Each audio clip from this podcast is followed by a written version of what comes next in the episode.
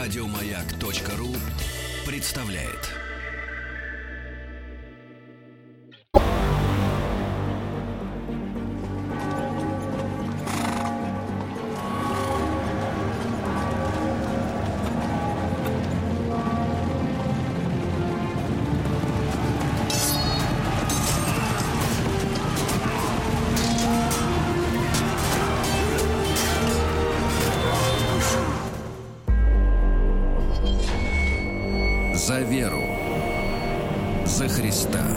Друзья мои, а, рад э, видеть в нашей студии Дмитрия Алексеевича Гутнова, профессор Московского государственного университета, доктора исторических наук.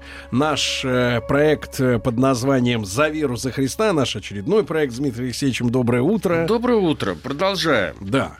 Поскольку, Сергей, вы отсутствовали, краткое содержание предыдущей части. Виноват. Да. А, Мы поговорили о том, что в 1193 году умер Саладин, и в связи с этим у части европейской крестовой общественности родилась идея возобновить крестовый поход.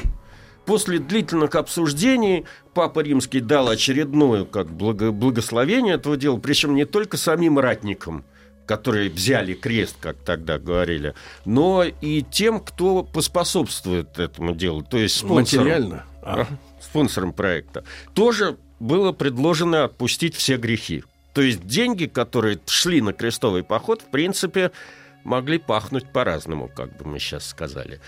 А, э, потом стал вопрос о том, какими путями идти и какова цель похода. Поскольку главным человеком был э, после Саладина его там, по-моему, брат, эм, э, который находился в Египте, то было решено штурмовать, вообще-то говоря, не Иерусалим, а Египет. Потому что казалось, что после падения Египта э, Ну, проблема Иерусалим, исчезнет. да, про- проблема сама исчезнет, э, Иерусалим сам сдастся на милость победителей. Тут стал вопрос, как идти в Египет. Ну, традиционно рассматривалось два пути. Первый путь, как вот первый, второй крестовый, да и третий крестовый поход были, э, когда народ шел через владение Византийской империи по берегу Малой Азии туда, в Палестину.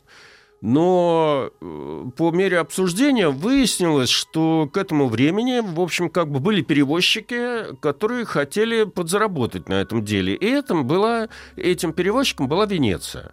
Со времени первого крестового похода венецианцы, по сути дела, обладали самым мощным флотом в Средиземном море, и за соответствующие ковришки, значит, они должны были перевести в Египет около 4,5 тысяч рыцарей, 9 тысяч оруженосцев, 20 тысяч э, человек пехоты по цене 2 марки серебра за человека и 4 марки за лошадь. Всего сумма 85 тысяч э, марок серебряных. А, В общем, простите, э, а оруженосцы, они в боях не участвовали? Или это... Нет, они участвовали. Они прикрывали задницу рыцарям, грубо говоря. Потому что мы с вами обсуждали Ну этот да, вопрос. А, э, в итоге э, было решено собираться в Венеции.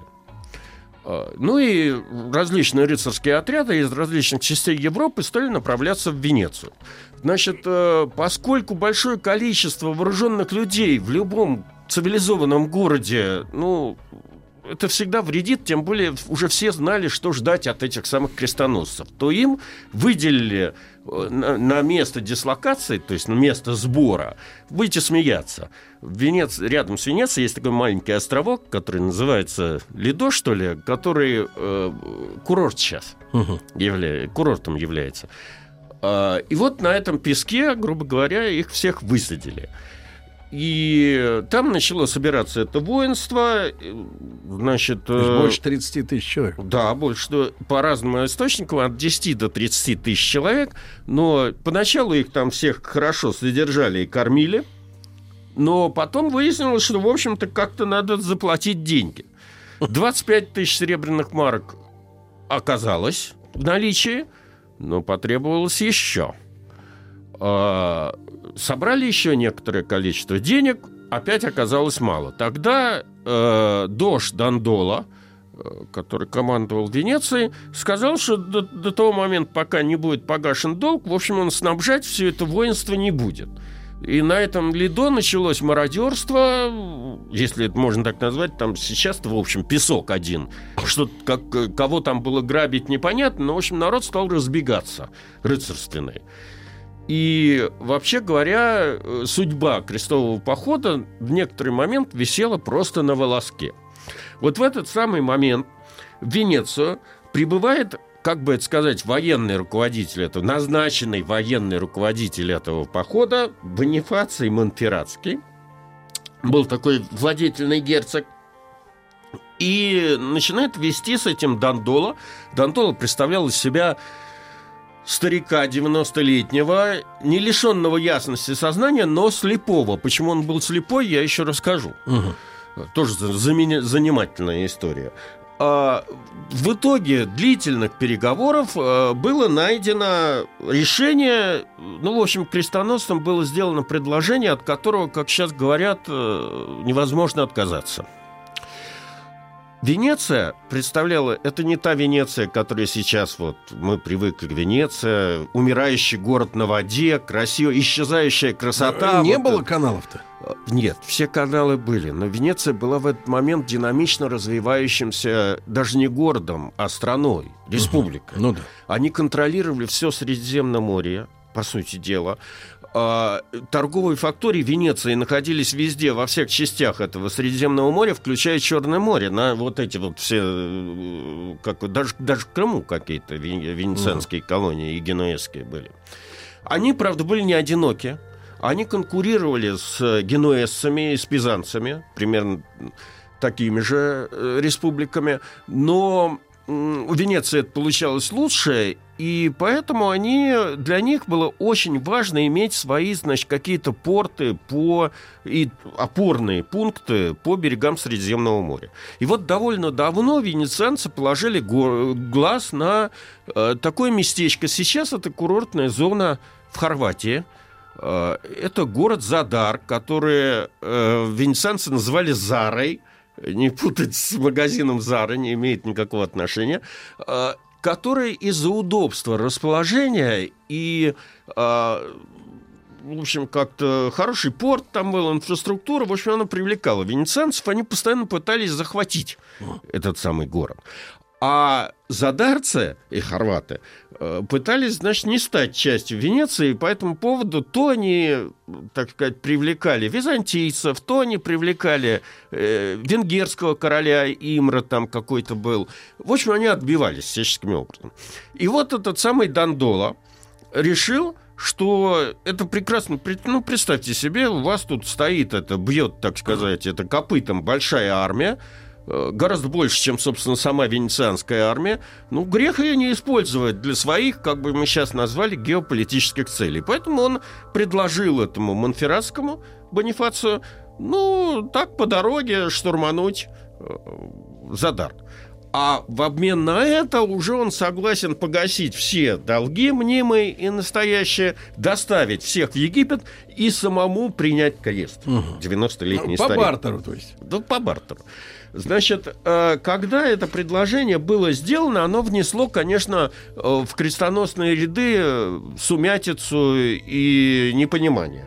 Вот эм, был такой, значит, хронист Гунтер Перысский, который это все наблюдал, который писал, что некоторые крестоносцы были возмущены, ибо они считали совершенно недостойным и недопустимым для христиан, чтобы войны креста обрушивались на христиан же убийством, грабежами, пожарами, как это обычно бывает при завоевании городов. Но Платить-то надо. Платить, да, платить-то надо. Поэтому э, все-таки большинство крестоносцев на это дело согласилось. Ну и 10 ноября 1202 года весь этот крестоносный, читай, читай, венецианский флот подошел к Задару, 24 числа блокировал город, и после упорного сопротивления город был взят со всеми сопутствующими крестоносцам прелестями. Грабежами, насилиями, убийствами. Уже никто не вспоминал, что они убивают э, и грабят христиан. Ну, вспоминал папа Иннокентий III, который разразился, э, значит, гневными филиппиками и э, сообщал, писал этим крестоносцам, «Увещеваю вас, э, и прошу не разорять более Затар. В противном случае вы подлежите отлучению от церкви без права отпущения грехов. Но город, однако, остался за венецианцем. Таким образом, планируемая экспеди... военная экспедиция в Египет с самого начала своего действия, ну, в общем, там что-то пошло не так. Угу. Пока шли все эти разговоры и вот эти вот начала так, четвер... четвертого крестового похода в соседнем византийском государстве тоже происходили, в общем, как бы события довольно кровавые. Э, но для Византийской империи, в общем, эта история была довольно обычная. Здесь мне придется сделать небольшой комментарий по поводу Византии. Свойство политической организации этого государства было таковым, что, во-первых, власть императора была абсолютной, почти как власть императоров в России, и местные власти, городские общины там и тому подобное и, играли подчиненную роль перед властью императора. Но в глазах подданных и вообще, так сказать, так сложилась политическая структура этого государства, что священным и помазанником Божьим считался только э, значит, то есть, грубо говоря, священным считался не человек, который занимает императорский э, трон, угу. а э, са, само, сам титул императора. Это как? вот надо нельзя пояснить. было оскорбить э, императора э, как, как титул он не может быть грешен. А человек, который находится на этом троне, вполне таки может быть грешен и не соответствовать вот этому вот самому титулу. Это раздвоение какое-то? Да, это своего рода раздвоение. Э, значит, поэтому э, в Византийской империи был довольно, довольно частым явлением дворцовые перевороты. Вот в нашей истории дворцовые перевороты занимали всего 50 лет в XVIII веке, когда там свергались постоянно и сажались ну, да. на трон. А в Византии все было гораздо серьезнее. Из 109 человек, которые занимали византийский трон с самого основания Византийской империи в 395 году до 1453 года, только 34 человека умерли в, в статусе императора собственной смертью. Из скольких примерно? Я говорю, из 109 человек. Из 109. Значит, э, то есть большая часть была свергаема, назначаема. Причем э, для того, чтобы человек получил статус императора, он в обязательном порядке должен был быть венчан на царство в соборе Святой Софии и пренепременно патриархом. Поэтому, собственно говоря, Владимир Святой очень хотел, чтобы э, его крестили как бабку его в, в, в соборе Святой Софии и обязательно, патриарх крестил. Потому что таким образом он в Россию бы привез статус патриарха, э, этого императора. Угу. Понимаете? А привез он всего лишь статус кесаря. Это тоже как бы должность византийской администрации. Угу. То есть для византийцев Владимир Святой был кесарем. Угу. Вот.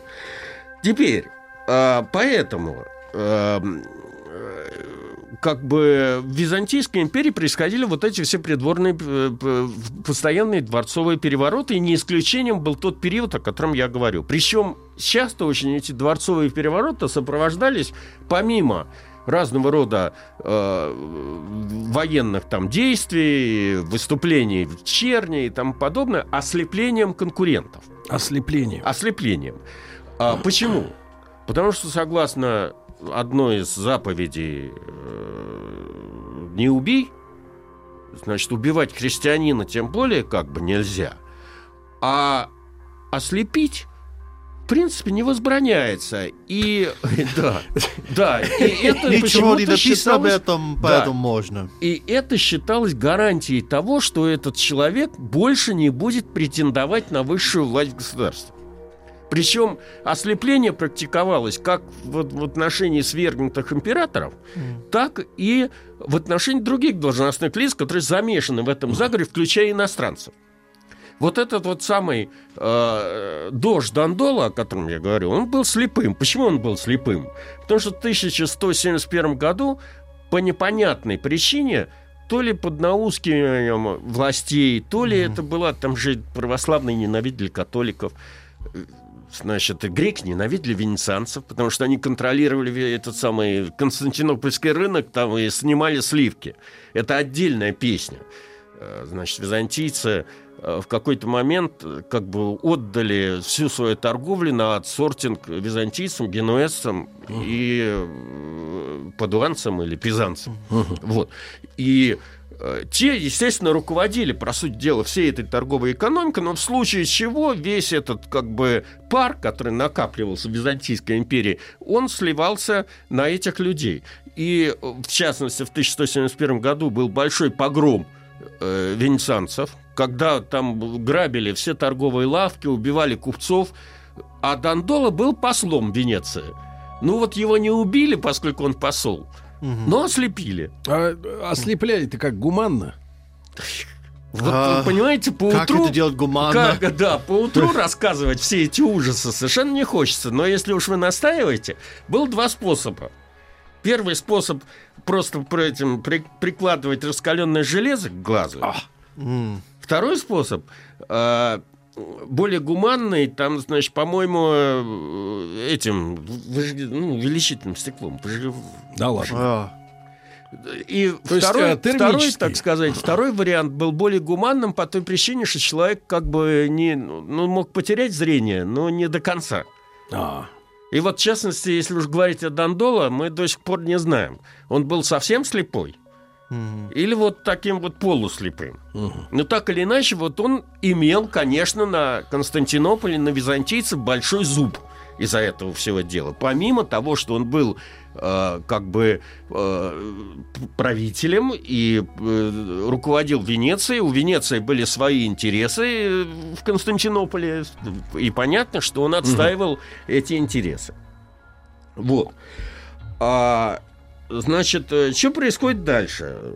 Э, в Византийской империи в 1195 году пребывавший на византийском престоле император Исаак II Ангел, сам, между прочим, свергший своего предшественника, который, в свою очередь, тоже пришел в результате военного переворота, значит, был свергнут с престола братом, которого звали Алексей, но поэтому этого брата венчали на царство – со всеми, так сказать, почестями, о которых я рассказал, под именем Алексея Третьего. Исака постри, постригли в монахи и, как вы уже поняли, ослепили. Угу.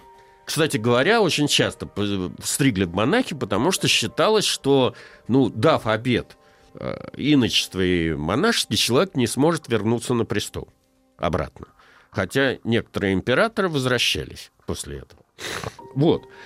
А теперь сын этого самого Исака был схвачен, естественно, посажен в тюрьму, но ему благодаря там каким-то содействию своих там родственников или союзников удалось бежать, и он э, нашел убежище у немецкого короля Филиппа Швабкова, который вдобавок был женат на дочери вот этого вот самого Исаака и сестре Алексея Ирине. Поэтому, э, значит, Филипп был воленс-ноленс втянут в эту всю историю по женской линии. По линии жены. Втянут по женской линии. Да. Mm. в январе 1203 года послы Филиппа и этого самого царевича Алексея прибыли в Задар. Угу. Чуть позже в Задар прибывает сам этот Алексей. И германский король обратился к крестоносцам, которые, в общем, все там уже разграбили в Задаре, mm в общем, как бы ждали отправления в Египет, со следующей речью. Сеньоры, я посылаю вам брата моей жены, вручаю его в ваши руки и в руки Божьи. Вы идете защищать право и восстанавливать справедливость. Вам предстоит возвратить Консти... Э, Константинопольский трон тому, Э, у кого он был отнес с нарушением прав. Награду за это дело царевич заключит с вами такую конвенцию, которая никогда ни с кем империя не заключала. Да, сеньоры, а Дмитрий Алексеевич Гутнов продолжит сразу после выпуска новостей спорта.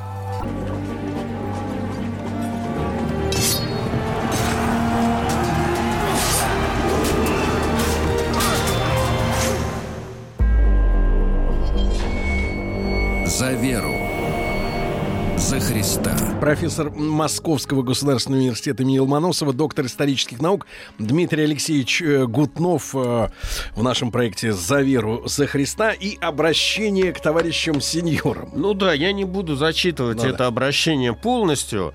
Оно сулило крестоносцам э, немыслимое там богатство на Востоке, включая то, что якобы этот Алексей, который поклялся тут же на Библии, что он будет это все выполнять, будет пожизненно содержать 500 крестоносцев, еще 10 тысяч человек отправят вместе с крестоносцами из Константинополя э, на захват Иерусалима и тому подобное.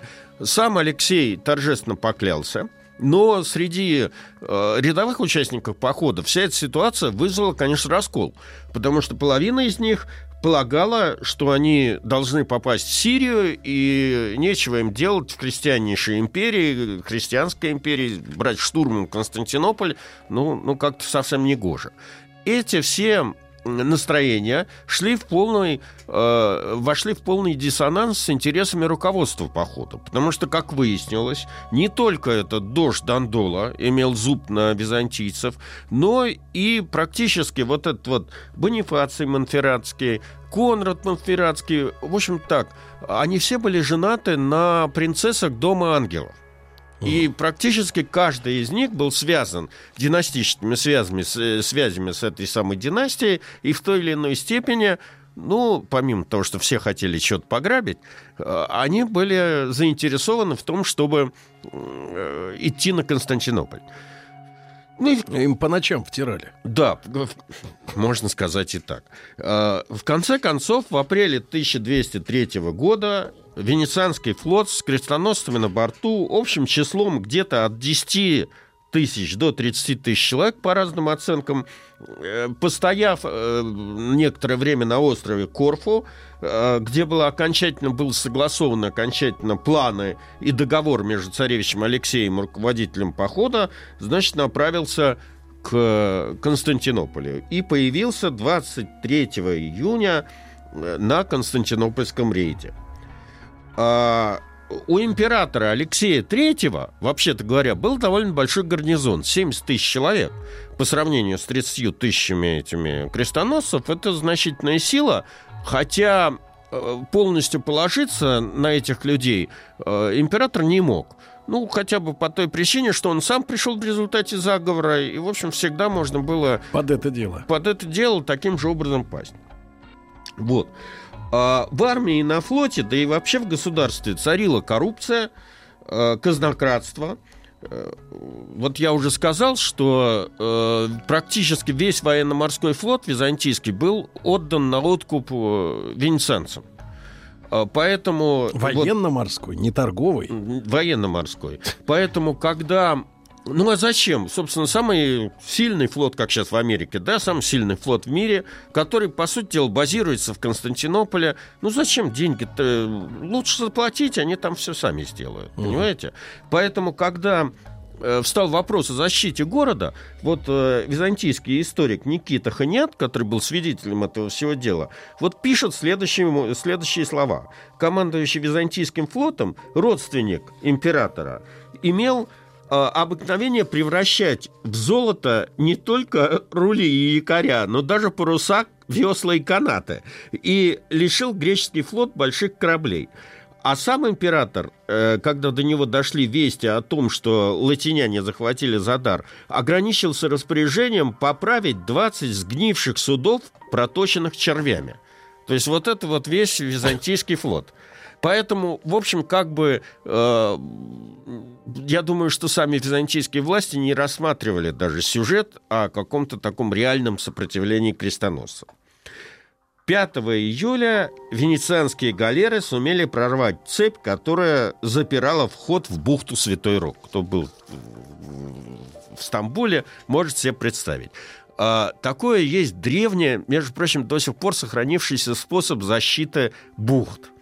Э, у византийцев это была цепь. Значит, между двумя концами бухты натягивались, натягивались цепи, чтобы корабли как бы, ну, как под Керченским мостом пройти не могли, понимаете? Значит, ну, вот... Она под водой э, шла цепь? Не, а, а зачем под водой? Подводных лодок уже э, тогда еще не было. Э, над водой. Угу. Другое дело, что вы правы, и потом это все трансформировалось, и до сих пор вот эти все базы там военно-морских сил на ночь э, там во время боевой тревоги на них там вниз, вниз цепь опускается. Э, не цепь, а решетка такая, угу. которая не От дает подлодок. возможность пройти, пройти под лодком. Вот я это наблюдал когда-то, когда был маленький, в Балаклаве был. Угу. Вот каждый вечер вот там опускалась такая, так, такая решетка. Значит, они сумели ее прорвать. Я уж не знаю, как они это сделали. То ли они пропилили, пользуясь там тем, что византийцы не смогли их на кораблях остановить, то ли еще как, но так или иначе, после этого они захватили пригород а, э, Константинополя Галату. Э, после этого, высадившись в Галате, крестоносцы предъявили императору требование немедленно отречься от престола. Алексей проигнорировал это требование, но при этом, собственно говоря, ничего и не предпринимал. Э, так прошло, шло время, в общем, все жили своей жизнью, и только 17 июля император решился на вылазку – вылазка была отбита крестоносцами, и чтобы пред, предвосхитить дальнейшие боевые действия, крестоносцы, ну и начать грабить, между нами говоря, крестоносцы, значит, решили поджечь эту Галату, угу. и там начался пожар. А, тогда э, Алексей III санкционировал вта, вторую вылазку, но его войска, вышедшие из Константинополя и направлявшиеся в Галату, почему-то, значит, не побежали. То есть там даже боевого столкновения не было. Они разбежались, грубо говоря, и стали отступать. Вот когда это все дело произошло, э, Алексей III сбежал из Константинополя, оставив, между прочим, императрицу и трех дочерей в городе, но при этом прихватив государственные ценности с собой. Вот. 18 июля 1203 года крестоносцы торжественно вошли в Константинополь. Э, слепой Исаак II, вот этот вот ангел, был освобожден из заточения, восстановлен на троне. Э, царевич Алексей приехал как освободитель некоторое время, его таковым считали. Крестоносцы потребовали, чтобы его венчали на царство вместе с э, отцом, поскольку тот был слепым, вроде как не мог управлять страной. А, Алексея венчали на царство под именем Алексея IV, и тут настало время платить по долгам. Вот все, что я вам сейчас не зачитал, там перечень громадный был, каких ценностей э, наобещал Алексей, э, если он зайдет на Константинопольский престол – было много. Но денег в казне, как вы догадываетесь, не было. С ними съехал предыдущий. Да, с ними съехал предыдущий, и любые попытки ввести новые налоги приводили только к озлоблению людей, что естественно. И этого Алексея сразу перестали считать освободителем, а стали называть узурпатором престола. Вот. А, э, когда крестоносцы обращались к этому самому Исаку второму с тем, чтобы он там выплатил долги, то тот им отвечал, конечно, вы оказали такую услугу, что за нее можно отдать и всю империю, но я не знаю, из чего вам ее э, уплатить эти деньги. А, ну и тогда войны Христова при молчаливом попустительстве бессильной власти, в общем, занялись грабежами э, города пока эти грабежи не носили тотального характера. Да и вообще, да, То там, то тут. Да, то там, то тут. Причем, ну, хорошо, значит, там Константинополь был по тем временам, э, как-то сказать, э, космополитный город. Там жили не только христиане, там жили католики, православные, там жили мусульмане. Угу. Так вот, они, значит, разграбили весь мусульманский квартал, естественно, первым делом. Потом побили евреев. Потом сожгли, соответственно, синагогу и мечеть. Э, Но э, факт заключается в том, что некоторое время крестоносцы, как бы, если это можно так называть, вели себя прилично. В том смысле, что они квартировали не в самом городе, а в пригороде. И заходили в По город, нужде. так сказать, да. Вот. А, Для грабежей. Значит, все, все эти события, естественно, настроили и против Исака, и против Алексея все население Константинополя. Причем э, активную роль в этой всей истории играло, конечно, духовенство, потому что э, православные эти попы и клир ненавидел католиков. Они считали это, в отличие от Алексея, прямой оккупацией и, и полагали, что, значит, нужно, чтобы э, организовать восстание, выбрать новых императоров и выгнать этих всех крестоносцев за пределы этой империи. Вот. А, Ну, э, на- народ там выкликивал э, каких-то своих э, кандидатов в цари. Д- Даже существуют имена этих людей. Николай Канав, например. Его даже короновали в соборе Святой Софии, правда, без участия патриарха, поэтому эта коронация была не совсем, как бы это сказать, с точки зрения византийцев, ле- легитимной. А, ну, в общем, в городе воцарился еще и вдобавок вот внутриполитический хаос. Там шли какие-то демонстрации постоянные. Тогда высокопоставленный сановник Алексея Третьего сбежавшего, значит, Алексей Дука по прозвищу Мурзуфл. Мурзуфл в переводе с греческого означает «насупленный». Насупленный. Да, 29 января 1204 года арестовал этого самого Исака, э, ангела э, слепого и Алексея IV, и короновался сам под именем Алексей V. Не запутайтесь в этих всех именах. А, Теперь я. Через три дня был, были схвачены все возможные кандидаты вот на этот на престол, за исключением этого Алексея V. Новый император демонстративно отказался выполнять все прежние договоренности и потребовал, чтобы крестоносцы в недельный срок очистили Константинополь и вообще, так сказать, убирались в Египет, как они, собственно говоря, и планировали. А, а до этого им возбранялось вообще входить в Константинополь и как бы, ну, ну ребята, уходите, в общем. А, Воины Христовы, естественно, отказались выполнять это распоряжение и стали открыто готовиться к штурму Константинополя. А, в марте между э, военным руководителем похода Бонифацием Монферратским и другими предводителями этого воинства, включая Дожа Дандола, а, было заключено соглашение. По сути дела, сейчас бы мы это назвали о разделе добычи. То есть они уже договорились, что человек кто получит. Причем, что очень важно, то, что они делили не просто сокровища Константинополя, они заключили соглашение о разделе Византийской империи, что уже ни в какие ворота вот просто не лезло. Потому что получается, что Христово воинство э, берет штурмом столицу Восточной Римской империи. Дорогие друзья, Дмитрий Алексеевич Гутнов, профессор Московского государственного университета, проект «За веру, за Христа».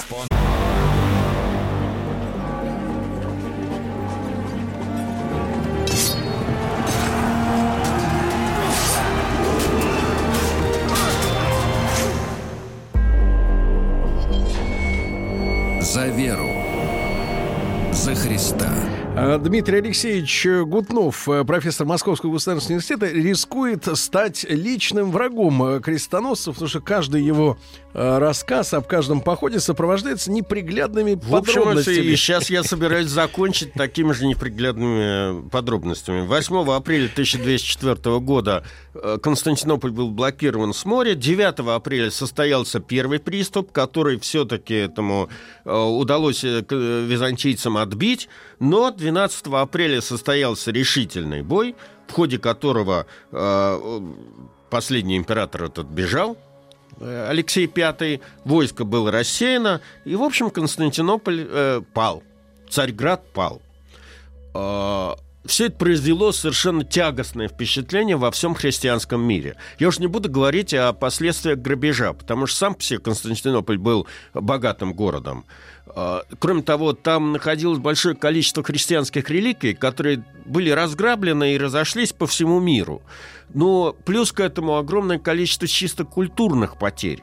Ну, была сожжена знаменитая Константинопольская библиотека, последняя из античных библиотек, которая хранила труды еще Птолемеев там и этих э, э Аристотеля, Платонов и тому подобное.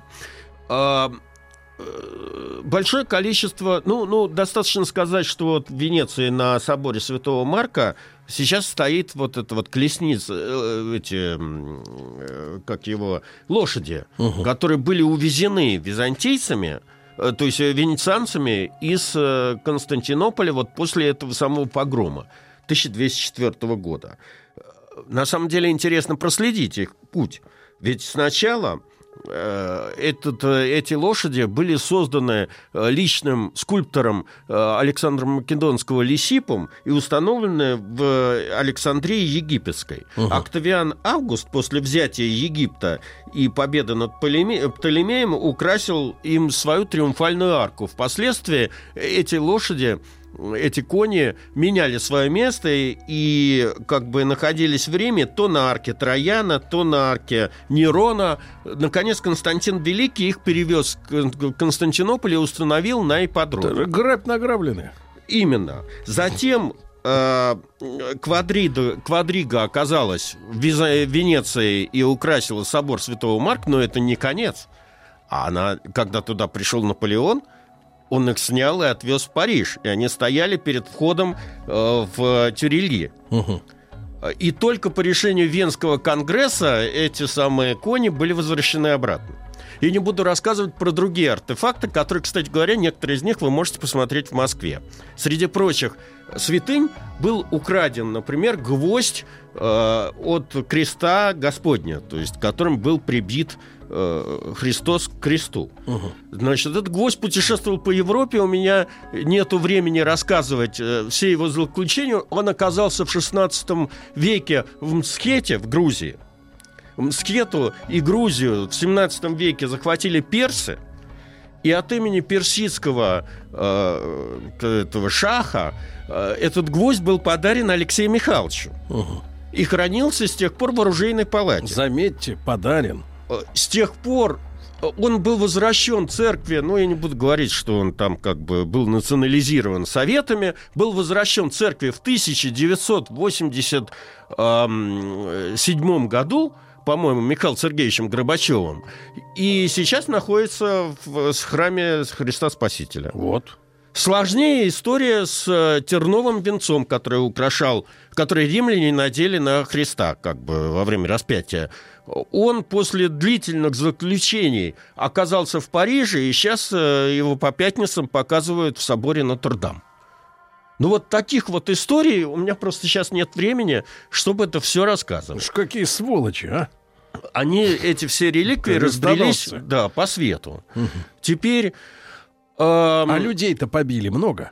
Э, людей побили много. Э, по уверениям самих крестоносцев, значит, они уничтожили что-то такое 30 тысяч э, человек. Был возведен на престол новый император, провозглашен, которого звали Константин Ласкарь. А, он пытался там каким-то образом еще с этими крестоносцами договариваться. Естественно, ему это все не удалось. И э, был возведен новый э, э, патриарх католический Тамаза Морозини. Католический? Католический. И, в общем, на месте Византийской империи возникло совершенно другое государство, да, 1261 года, которое называлось, э, ну, обычно оно именуется у историков Латинская империя. А, правда, э, в общем, венецианцы и крестоносцы не сумели эту всю Византийскую империю переварить. Они переварили только ее часть.